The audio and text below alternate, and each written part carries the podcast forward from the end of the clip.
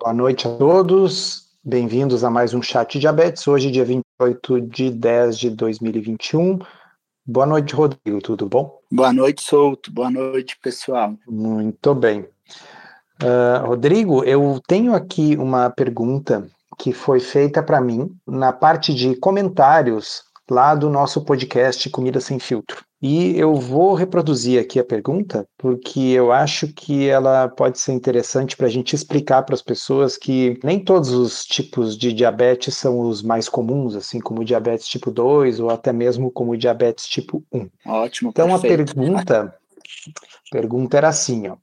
Boa noite. Descobri pré-diabetes há dois anos, porém não foi prescrito nenhum remédio. A médica passou uma dieta e recomendou perda de peso. Fiz o que ela pediu antes do ano passado. Glicemia em jejum era 122 e hemoglobina glicada 6,2. Então, para quem não está acostumado aí com os valores, seriam valores de pré-diabetes, né? Uma hemoglobina glicada abaixo de 6,5, mas acima de 5,7 é pré-diabetes. A mesma coisa a glicose, está acima de, de 100, 110, mas ainda está abaixo de 125. Então, ela tinha valores aqui de pré-diabetes. E agora, recentemente, fiz em jejum e deu 190 e uma hemoglobina glicada de 8,8. Então, dois valores francamente diabetes. E aí ela diz assim: não acreditei no resultado, sendo que perdi peso praticando exercício, vou repetir novamente os exames. Vocês podem me explicar o que aconteceu? Tem, tem bastante assunto aí para comentar, né, Rodrigo? Sim, bastante. É, Souto, posso só dar um boa noite especial aqui, porque eu vi que tem duas pacientes minhas ouvindo aqui o chat, a Fátima Aparecida e a Ana. Então, queria só mandar um beijo para elas. Retomando a pergunta do relato, eu acho que tem bastante coisa para a gente explicar, e quando a gente explica baseado em um fato real, eu acho que fica mais fácil para a gente entender, né? E até para o pessoal entender, porque é algo que não é incomum, né, Souto? Se a gente for pensar que uma pessoa com pré-diabetes e excesso de peso, a gente recomende, né, que essa pessoa perca peso para ela melhorar desse pré-diabetes. O acontecido aí interessante é que ela perdeu peso e piorou o diabetes. E é sobre isso que a gente quer é, alertar e ensinar, né? principalmente para os profissionais da área da saúde que estão nos escutando aqui hoje. Uhum. Porque o que, que acontece? Tem, tem um ditado famoso, ele é um ditado apócrifo, parece que se originou na metade do século passado, numa um professor de medicina de uma universidade americana, que ele diz assim, ó, se você escuta cascos batendo no chão, você não pensa que é uma zebra se aproximando, você pensa que é um cavalo. Que o cavalo é, é, é muito mais comum. A zebra também faz o mesmo barulho do casco no, no chão. Mas, puxa vida, qual a chance de ser uma zebra?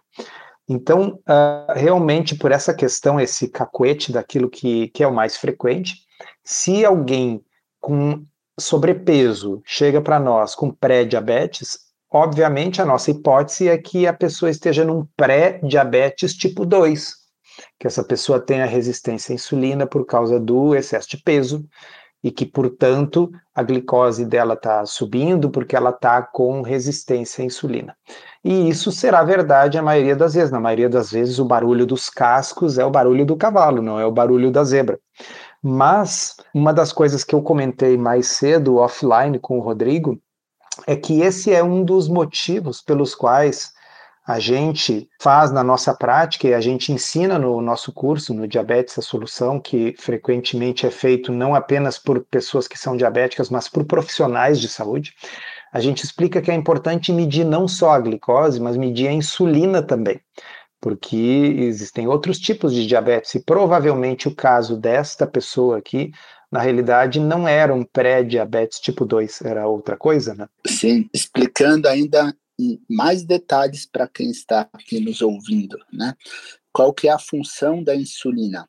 Né? Então, a insulina é um hormônio produzido pelo pâncreas que tem a função de pegar, né? Uma das funções, e a principal função de pegar a glicose que está dentro do sangue e colocar dentro da célula, né? Então essa é a principal função. No pré-diabetes e no diabetes tipo 2, o que que acontece? Essa função da insulina está prejudicada. Então a gente até e aí a gente fala, ó, existe uma resistência à insulina. E no começo o pâncreas até produz mais insulina. Então, né, Souto, quando a gente nessa situação, por exemplo, no que se, se fosse um caso de caso de pré-diabetes tipo 2, se a gente dosasse a insulina, a insulina estaria alta, na maioria das vezes, né? Como é que pode? Puxa, a glicose está alta e a insulina está alta, porque tem resistência à insulina. Agora, neste caso, provavelmente, se a insulina tivesse sido dosada, ela estaria baixa. E é justamente sobre isso que a gente quer conversar hoje. É, por coincidência, Rodrigo, eu atendi hoje um caso uh, em consultório de um paciente que tem esse perfil. Era um paciente que tinha uh, sobrepeso, tinha uma hemoglobina glicada que era uh, numa faixa inicial de pré-diabetes, era 5,8, 5,9 por aí. E aí esse paciente teve uma elevação rápida da sua hemoglobina glicada, ele estava morando fora do Brasil, hemoglobina glicada dele, que sempre era um pouco abaixo de 6, foi para 9, de repente. Né? E aí, o médico que o atendia fora do Brasil pediu os anticorpos, né? o antigad, que é o anticorpo mais comum que ocorre quando a gente tem um diabetes autoimune, quando o corpo ataca as células beta do pâncreas que produzem a insulina. Isso pode acontecer no diabetes tipo 1, esse que a gente vê mais frequentemente em crianças, mas que pode acontecer em qualquer idade, e no diabetes tipo LADA, que este paciente tinha, porque ele uh, mudou a alimentação, começou a fazer exercício e a hemoglobina glicada dele normalizou, a glicose está em torno de 120, mas ele tem esses anticorpos, ou seja, ele está lentamente desenvolvendo um diabetes autoimune, Conversei com ele hoje sobre a possibilidade, muito provável, de que ele venha a precisar de insulina adiante, que é a característica desse chamado diabetes tipo LADA, que é um, é um acrônimo em inglês que significa diabetes autoimune latente do adulto.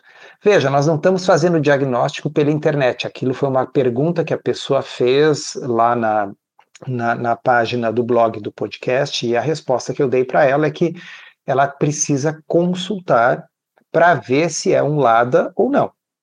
Né? Mas é importante que as pessoas saibam que, especialmente quando a pessoa tem uma evolução atípica dessas, ela emagreceu, ela está fazendo atividade física e o diabetes dela piorou. Ou então pessoas que vinham com uma hemoglobina glicada controlada e subitamente do nada descompensou. Ou pessoas que são magras, que praticamente todo mundo que tem diabetes tipo 2 ou tem sobrepeso ou obesidade, ou pelo menos tem gordura visceral, pode ter perna e braço fino, mas tem, tem a barriguinha, tem a, tem a gordura visceral. Então, quando é fora desse padrão, a gente precisa pensar nessa possibilidade. E aí, como o Rodrigo falou, se lá naquela primeira consulta, além da glicose, tivesse sido solicitada uma insulina, e se essa insulina viesse baixa, ao invés de pensar em resistência à insulina, a gente pensaria, opa, talvez essa pessoa tenha um diabetes autoimune, vamos solicitar os anticorpos. E lembrando, pessoal, que eventualmente, né, então uma pessoa obesa com diagnóstico de diabetes, ela pode ter uma insulina baixa e não ser lada, né, Souto? Então, Sim. e aí pode ser porque o diabetes está muito descompensado e aí ela faz uma insulinopenia, tá? E aí não necessariamente é um LADA, é só um diabetes tipo 2 que está muito descompensado, e eventualmente quando você compensa ele, seja do ponto de vista medicamentoso, seja através da perda de peso, esse pâncreas volta a produzir insulina. Eu acho que o, o ponto principal é quando você, né, que, que, o, que o Souto já disse, é quando você tem o, dia, o diagnóstico de um pré-diabetes ou de um diabetes e você não tem critérios de síndrome metabólica, ou seja, essa, hum. essa pessoa não tem gordura no fígado, ela não tem aumento da circunferência abdominal, ou seja, não tem gordura visceral, não tem aumento do triglicérides, não tem pressão alta, ou seja, uma pessoa que simplesmente só tem um aumento da glicemia. Essa pessoa, você obrigatoriamente precisa desconfiar que é um diabetes autoimune, que é um diabetes que não tem mais a produção de insulina. Por quê? Porque é preciso identificar isso, porque o tratamento muda completamente. E, Rodrigo, uh, a, a coisa sempre pode ser um pouco mais complicada. Claro que Uh, talvez seja bastante técnico para quem está nos ouvindo e não é da área da saúde, mas sempre a gente consegue explicar de uma forma que as pessoas podem entender. No caso deste paciente que eu atendi hoje, ele tinha um fator de confusão que, que confundiu alguns médicos que o atenderam antes, que era o fato de que ele tinha duas coisas. Ele tinha um diabetes tipulada, ou seja, esse diabetes autoimune que vai se instalando devagar, mas ele também tinha resistência à insulina e sobrepeso. Né? Então, ele tinha uma insulina que estava acima de 10, ele tinha uh, um, uh, um triglicerídeos elevados, HDL baixo, mas também tinha dois anticorpos diferentes positivos uh, contra células beta, e teve um momento em abril desse ano em que a hemoglobina glicada chegou em 9, acompanhada de emagrecimento, sem que ele estivesse tentando emagrecer. Então, uh, às vezes a gente pode ter mais de um tipo de diabetes simultâneo. A gente vê isso também com pacientes diabéticos tipo 1 que fazem uso de insulina, só que são orientados a comer de forma errada. É, é, muito comum que o diabético tipo 1 seja orientado a consumir uma quantidade grande de carboidratos. Aí o que, que acontece? Ele acaba tendo que consumir muito, uh, usar muita insulina por causa da grande quantidade de carboidrato que ele consome. Aí ele começa a ganhar peso pelo excesso de insulina. Lá pelas tantas ele desenvolve resistência à insulina. Então ele acaba com diabetes tipo 1 e 2 ao mesmo tempo. Então, uh, uh, eu sei, às vezes não, não é tão simples, né? E tem um outro, né, que vale a pena ressaltar, que é o diabetes diagnosticado no idoso, né? Porque todo diabético, principalmente se descompensado no idoso, com perda de peso, tem que desconfiar que não é câncer. Então, Tem que pensar do pâncreas, né? Exatamente, né? uhum. né? Então, alguma doença do mal acometendo o pâncreas e, e é relativamente, assim, é, é relativamente comum escutar histórias de diagnósticos que passaram batidos nesse sentido, né? Da, da, de, não, de não pensar esse diagnóstico. E a gente até estava discutindo lá no grupo dos profissionais de saúde hoje, né, Souto, quais diagnósticos, é, quais exames é, deveriam ser solicitados em uma consulta inicial. E foi e a gente acabou comentando justamente isso que insulina, né, deveria ser sempre um exame a ser solicitado, porque dependendo do valor o, a sua hipótese diagnóstica muda muito. É, é para seguir com aquela analogia que eu fiz na abertura aqui do episódio do, do, do nosso chat, uh, sim, na maioria das vezes, quando você ouve o barulho do casco, vai ser cavalos, mas você nunca vai fazer esse diagnóstico dessas zebras se você não pensar na possibilidade e se você não pedir um exame que, que te ajude. Eu também entendo que existe um limite prático na quantidade de exames que a gente deve fazer. Eu sou contrário. Uh, os profissionais que me conhecem, os pacientes que eu já atendi, sabem que eu não peço várias páginas de exame, porque eu acho que isso, isso não é boa medicina e isso torna o sistema insustentável. Quer dizer, o custo para o sistema de saúde, seja ele público ou privado, se torna insustentável se a gente pede todos os exames possíveis e imagináveis. Mas se você pegar os exames básicos que você pede para um paciente, perfil lipídico, glicose, hemoglobina glicada, e se você acrescentar naquilo ali insulina, ele, a insulina, pessoal, é um exame de sangue simples, não é um exame caro, não é um exame complexo, não é um desses exames que precisam ser enviados para outro laboratório, porque o laboratório da sua cidade não faz. É um exame simples. Uh, e pode nos dar tanta informação. Em qualquer outro órgão endócrino, né, Rodrigo? Quando se pensa assim em tireoide, suprarrenal, ovários, testículos, você não trata a doença daquele órgão sem medir o hormônio. Não é verdade?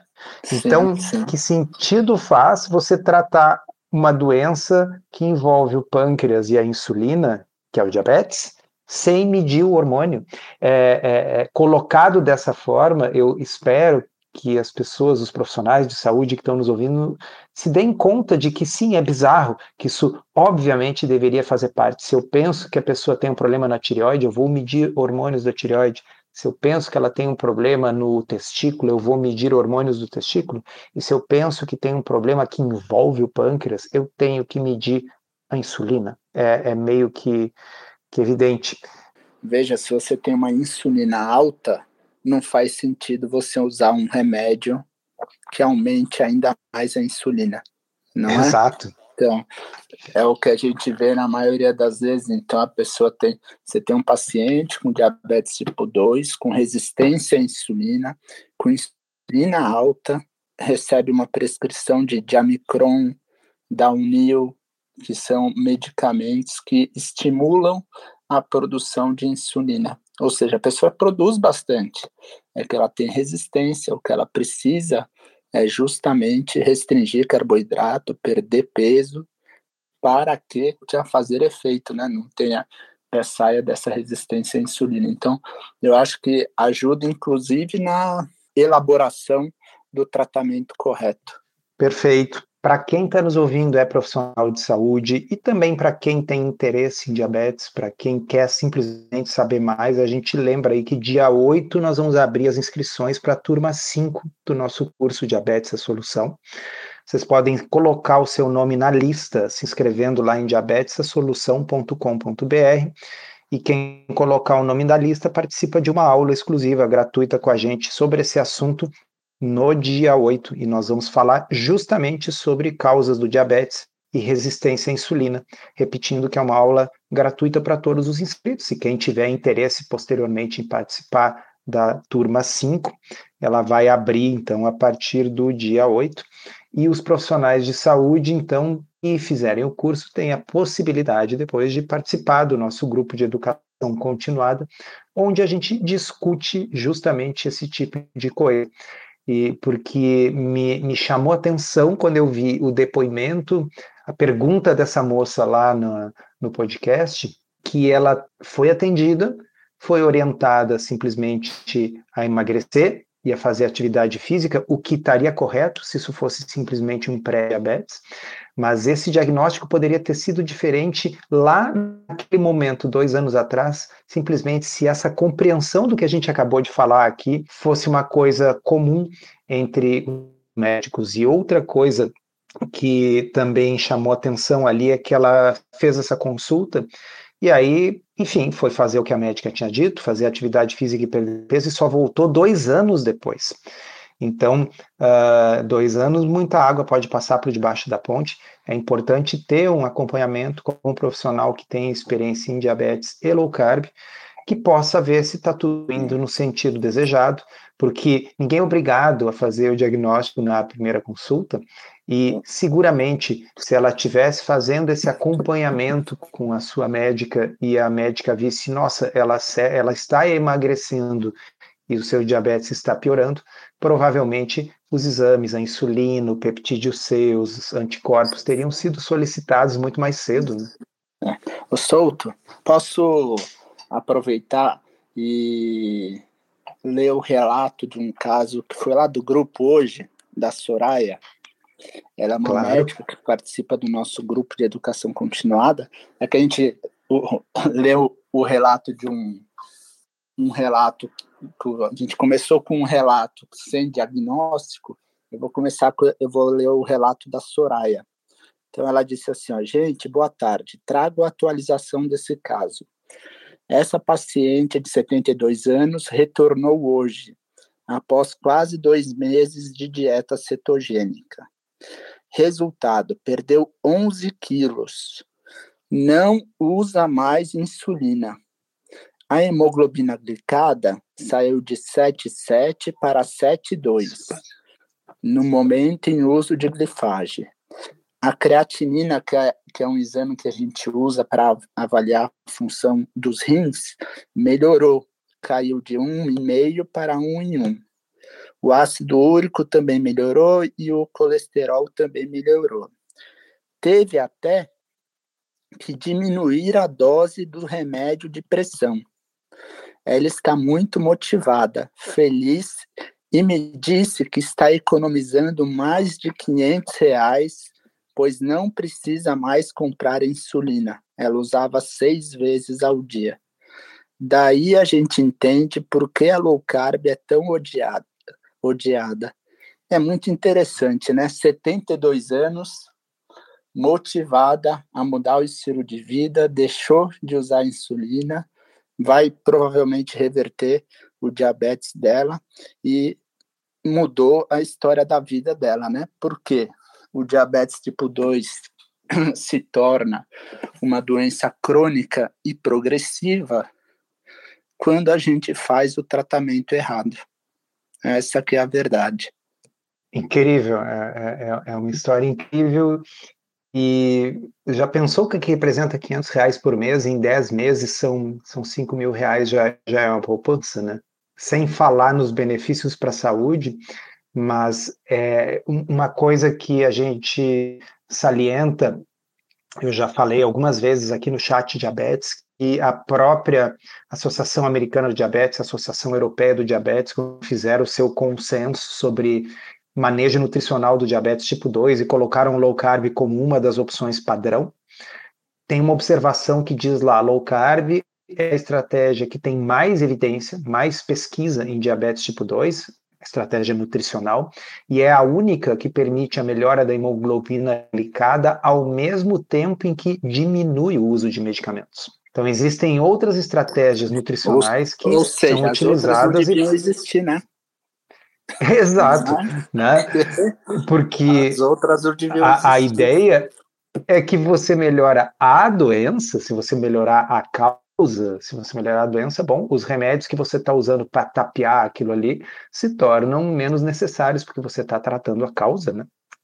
E aí eu vou dar um destaque e um palpite. Eu acho que as outras continuam existindo simplesmente por lobby da indústria farmacêutica.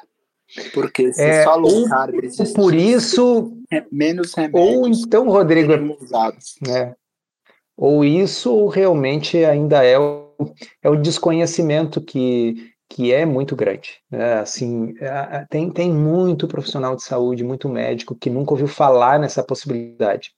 E quando ouve falar em low carb, a impressão que eles têm é que é a dieta da moda, que tem na revista da, da banca de revistas e que, e que é um negócio que significa comer só bacon. E então, uh, se, se a pessoa entendesse que a quantidade de ciência que tem por trás e que quando ela olha um prato de low carb sem saber que é low carb, ela diz: "Nossa, é um prato saudável, é aquele prato que você tem ali aquele salmão, aqueles legumes, aquela salada, né? Uh, e, e sim, low carb é isso, é comida de verdade, baixo carboidrato. Então há muita ignorância, muito preconceito.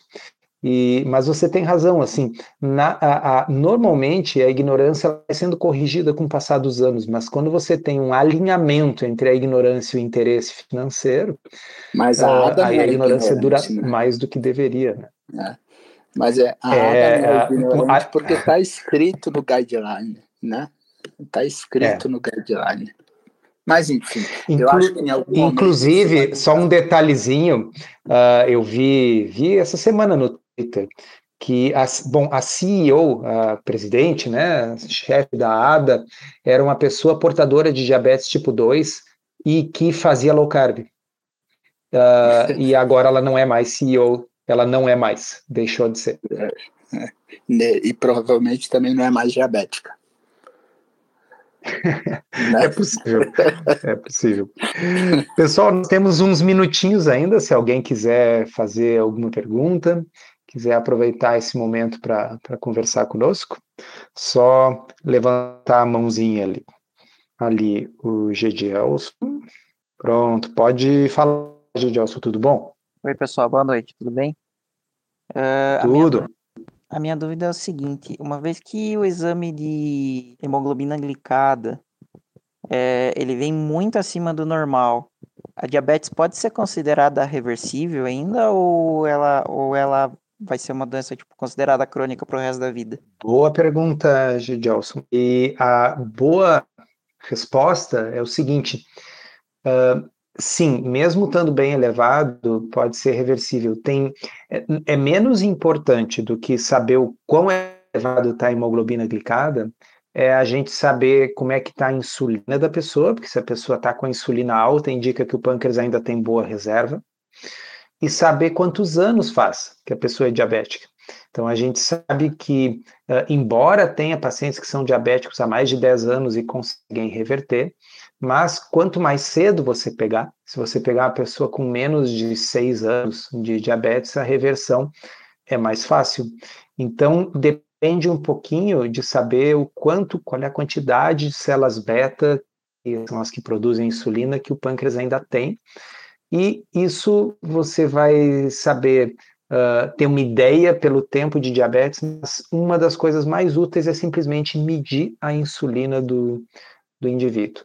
Se a glicose, a hemoglobina glicada estiverem muito altas e a insulina já estiver baixa, né, pode ser um indicador de que esse pâncreas já uh, tem pouca reserva e, e que a reversão não é impossível, mas vai ser mais difícil, né? Ok, obrigado. Nada. Uh, tem a Bel aqui. Boa noite, Bel, tudo bom? Boa noite, doutor Souto. Boa noite, doutor Bomeni, tudo bem?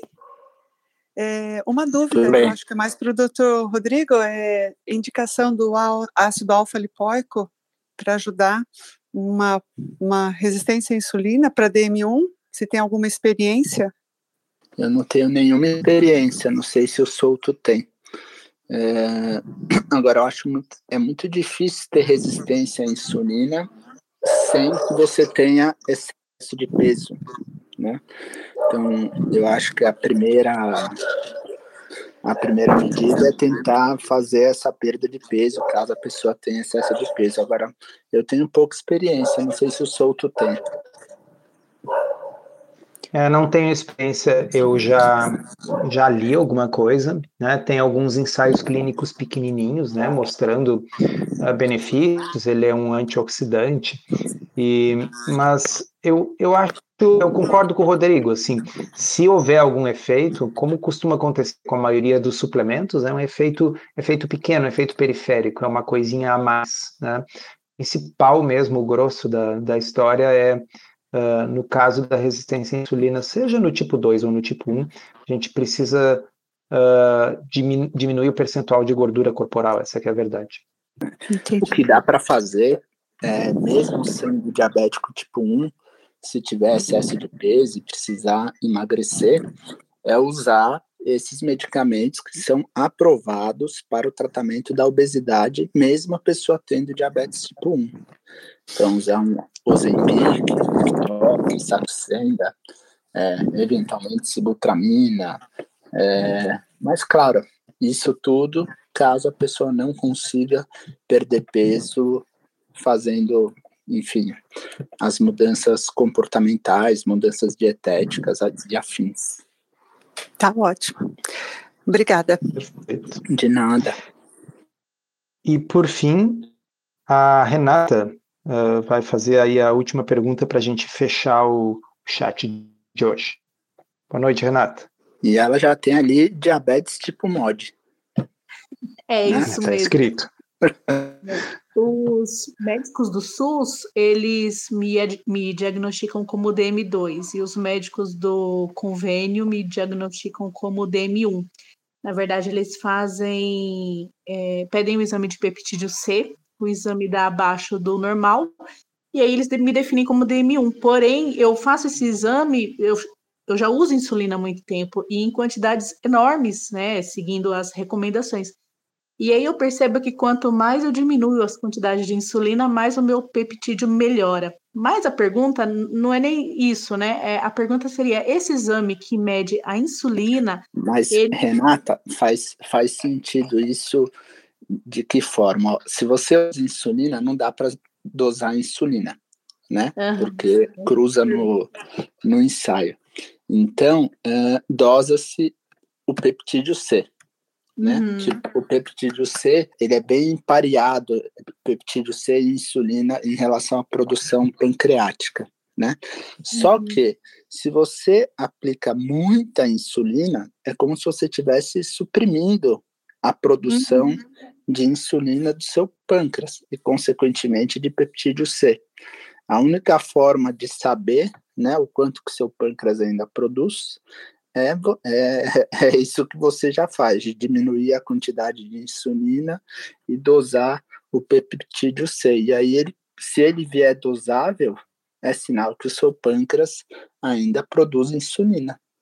Sim, hoje ele está dentro do mínimo considerado aí como, como valor de referência dos exames. É, mas ainda assim tem, claro, outras coisas no meio. A minha pergunta realmente era essa, sobre como dosar a insulina, se existe a insulina exógena, né? E como fazer essa diferenciação, mas então não tem como, né? né não tem como, mas, mas também tendo o peptídeo C não é necessário.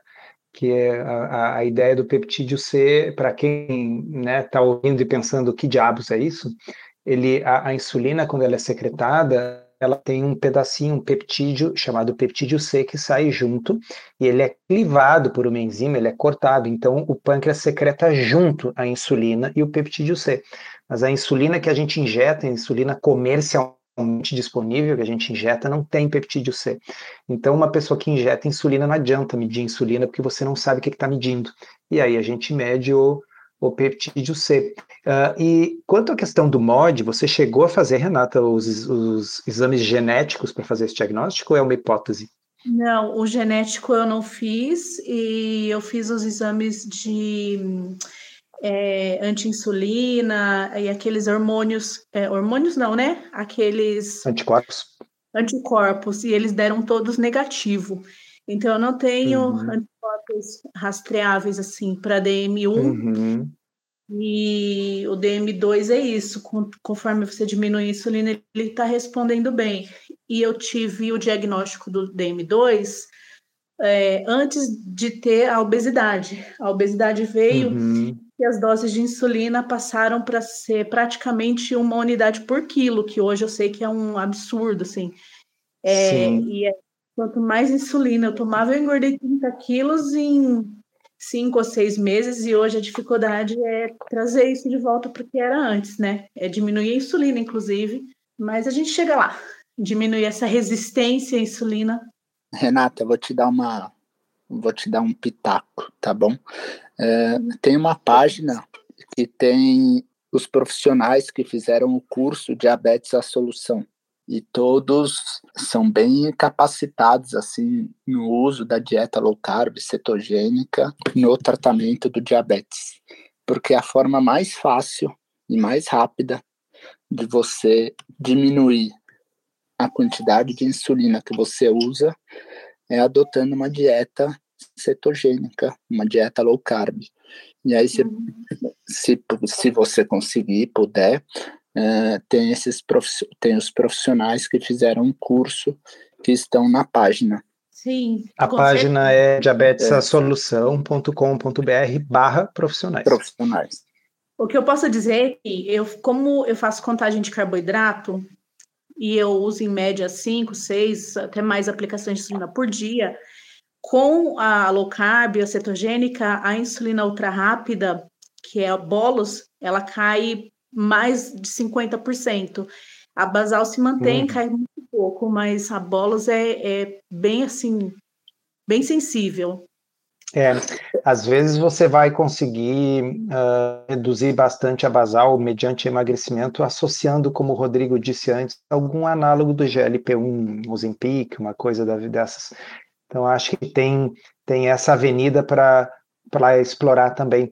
Até porque uh, um dos efeitos pouco comentado das drogas é que, além delas, enfim, diminuírem o apetite, favorecerem a perda de peso, elas também diminuem a secreção de glucagon, que é uma das coisas que complica a vida do diabético tipo 1, né? Porque aí o fígado produz, às vezes, grande quantidade de glicose, especialmente de manhã, aquele fenômeno matinal. Isso tem a ver com a produção de glucagon, que é modulado também por esses medicamentos. Então, enfim, acho que você vai conseguir uh, as duas coisas. Uh, diminuir as doses de insulina, perder peso e, quem sabe, ficar usando bem pouquinho. É, é porque pode ser que seu pâncreas produza insulina, né? É. Gente, obrigada. Vocês são maravilhosos, mesmo. Obrigado você. Bom, então uh, já estamos aí com 40 minutos. Acho que vamos encerrando, né, Rodrigo? E desde já agradecendo a participação de todos, convidando vocês para estarem conosco uh, sempre nas quintas-feiras às 20 horas, se não houver nenhum motivo que, que impeça. Então, Na em aula, princípio, né? estamos programados. Ah, sim, claro. E uh, não esqueçam que vocês podem participar de uma aula gratuita sobre o assunto, sobre diabetes. Para isso, basta ir lá se inscrever em diabetesasolução.com.br, deixa o e-mail lá e nós vamos mandar um e-mail para vocês com o linkzinho para a aula que será no dia 8 de novembro. Muito bom, obrigado pessoal, obrigado Souto. Obrigado, um abraço, boa noite. Valeu, tchau, tchau.